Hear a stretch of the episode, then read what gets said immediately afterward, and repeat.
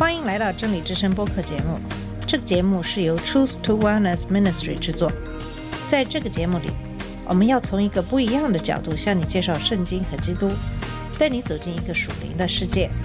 我们的节目在每个星期二、四、六更新，欢迎你的收听和关注。all the colors of the rainbow. 你好，我是马军。在上期节目给大家分享的是帕斯卡和前进派。我们知道帕斯卡是法国的数学家、物理学家、化学家、音乐家、宗教家、教育家、气象学家和哲学家。我们知道气压的单位就是用他的名字命名的，但最重要的是他是一名基督徒。今天继续给你讲述帕斯卡和前进派。当帕斯卡独自徘徊在灵魂的暗夜，他又一次转向圣经。翻到约翰福音十七章，在这里，耶稣为他十字架上的祭献做准备。突然之间，那团烈火出现了。这时候，他在那张备忘录上字迹潦草地写下：“信使，信使，同情，喜悦，平安。”帕斯卡的新信仰带着一股巨大的磁力，将他吸引到波尔罗亚尔女修道院的轨道上。一六五四年末，他加入他的妹妹杰奎琳，成为该社团的一员。也就是在那里，当阿诺德正需要一位反耶稣会的倡导者时，他找到了帕斯卡。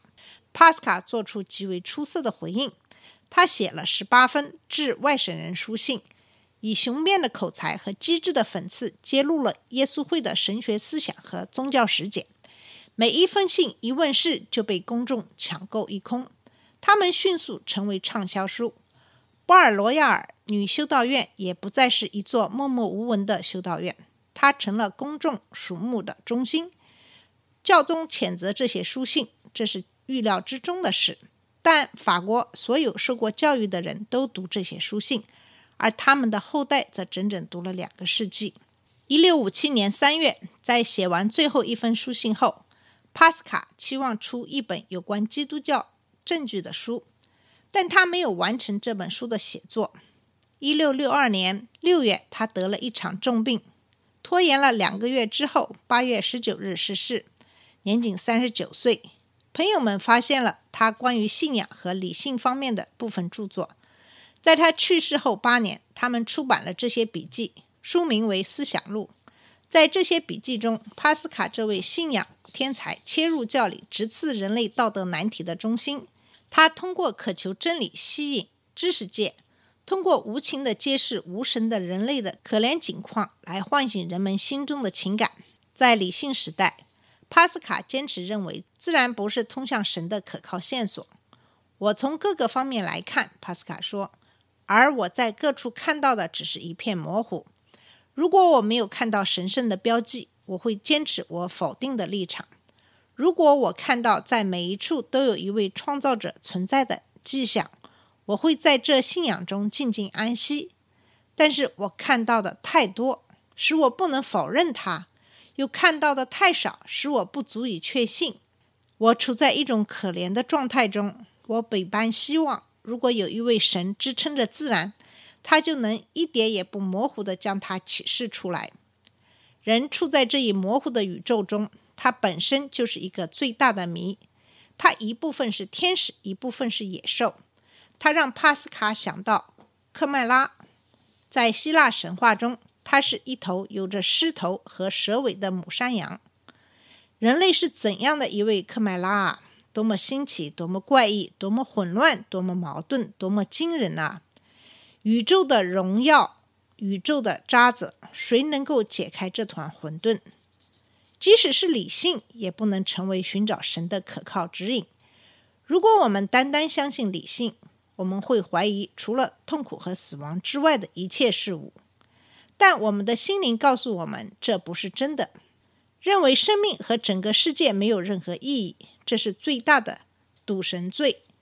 神和生命的意义必须用心灵，而非用理性来体会。心灵自有其理由，理性并不知晓。帕斯卡如此深刻而又如此明了地看清人类的状况，以至于我们这个时代的男女信徒在三百年之后，依然能从他那里对自己神秘的朝圣之旅获得一份了悟。帕斯卡去世后，天主教会和国王路易十四联手，成功地将詹森主义从法国赶出去。布尔罗亚尔女修道院被摧毁，这场运动的参与者被迫逃到荷兰避难。然而，在17世纪，信奉罗马天主教的法国并不是唯一一个需要心灵的地方。任何一个宗教在成为大多数人的宗教，并慢慢的变成社会习惯之后，会倾向于变得单调而贫乏。不管它曾经多么富有激情，在信奉信义宗的德国许多地区，即是证明，宗教改革是一场充满激情和创造力的运动。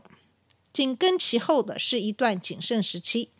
它被称为新教经验哲学或忏悔主义时期。路德根据自己深刻的内心体验，宣告因信称义这一坚定的教理。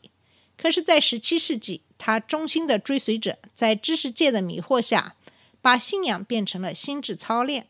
信心不再是一种对于神记着基督所启示出的怜悯的顺服行为，而成为对学者们提出的教义真理的正式认同。基督徒的生活不再是与基督的个人关系，而更多的是成为国家教会的成员，忠实的出席公共崇拜，接受由正统传道人提供的圣事，成了好基督徒必要的标志。前进派的崛起是对这种僵化的宗教改革的回应，正如詹森派反对法国耶稣会会士廉价的恩典一样，前进派也向德国路德主义有名无实的信仰提出了挑战。前进派信徒的目的有两个：第一，他们强调个人信仰的重要性；他们抛开天主教的基督教王国和新教的共和国中的一切梦想，他们相信基督教是从个人开始的。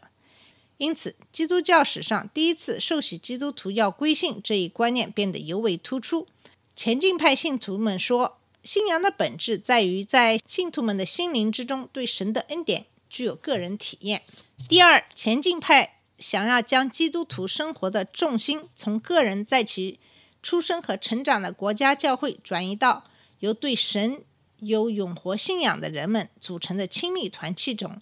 从这些中心得到生命复兴的平信徒，应该把神的道传扬到各个阶层。前进派历史中最引人注目的三个人物出现了：菲利亚·格斯喷内尔、奥古斯特·赫尔曼·弗兰克。和尼古拉斯·清金道夫伯爵，菲利斯彭内尔是在强烈的宗教影响下成长起来的，这其中包括德国神秘主义者约翰·阿恩特以及英格兰清教徒的作品。后来在斯特拉斯堡大学，他遇到几位将他引向路德的教授，这使他明白了因信称义不单纯是一种教理，而是灵性再生。在斯特拉斯堡担任三年牧师之后。斯普内尔接受呼召，来到重要的信义宗城市法兰克福。他对该城的情况感到震惊。他放弃使用规定的文本，开始以整本圣经作为布道的源泉。